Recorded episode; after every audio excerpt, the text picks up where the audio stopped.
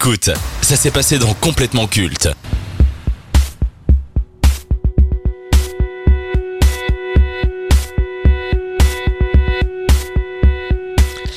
Connaissez-vous un groupe de rock plus emblématique que Linkin Park dans les années 2000 C'est même pas la peine de réfléchir. Vous ne trouverez pas plus impactant que celui-ci. Des générations tout entières ont été bercées par leur musique et leur style. S'ils sont devenus des pionniers dans leur domaine, c'est en partie grâce à leur leader, Chester Bennington, qui représentait le mal-être et le mode de vie de beaucoup de jeunes. Mais malheureusement, Chester s'est pendu en 2017. Sa disparition tragique a suscité une vive émotion auprès des fans et dans l'industrie musicale. Malgré la volonté de Mike Chinoda, est-ce que Linkin Park peut continuer sans Chester? Alors Benjamin, qu'est-ce que tu penses de, de Moi j'aime beaucoup le rock, mais j'aime pas trop Linkin Park. Ok, merci, allez salut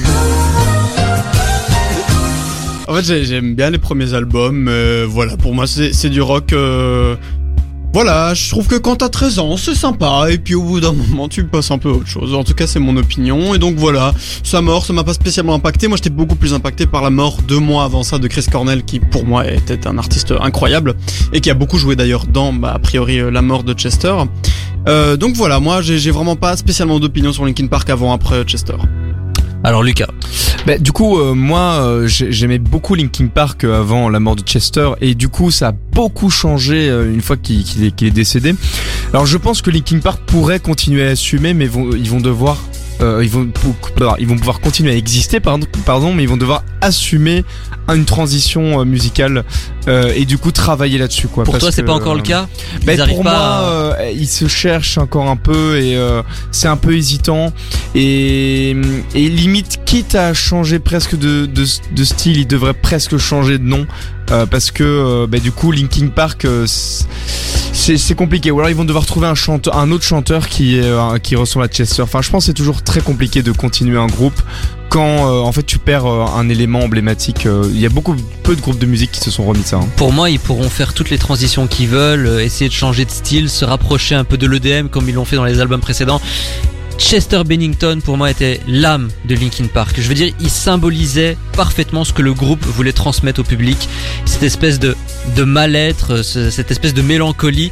Et on savait que Chester n'était pas fondamentalement heureux euh, dans sa vie privée, mais à aucun moment j'aurais imaginé qu'il puisse mettre fin à ses jours. Je pense que c'était juste un dépressif qui euh, allait continuer à se battre pour, pour exister et non, bah, il a décidé de, de mettre fin à ses jours. Et j'imagine très mal Linkin Park sans Chester. Alors pour notre génération, peut-être que pour les futures générations qui vont s'intéresser à Linkin Park, ce sera différent, peut-être qu'ils vont adhérer, mais moi qui ai connu Linkin Park au début des années 2000, ce sera clairement, mais alors sans moi. Voilà. Et c'est là que tu vois qu'un chanteur, euh, malgré tout, euh, ça, ça donne beaucoup dans l'âme d'un groupe et que c'est assez vraiment difficile de s'en détacher quoi. Mais certains l'ont fait, genre ACDC, faut pas oublier qu'il y a eu toute une période où euh, le, bah, en fait les chanteurs ont, changé au fur et à mesure. Alors certes ils se ressemblaient un peu tous, ça on va pas se mentir, mais ils ont quand même réussi à bah, continuer malgré tout. Euh, oui voilà. Après maintenant euh, quand Angus Young va mourir, là ce sera peut-être un autre débat du coup.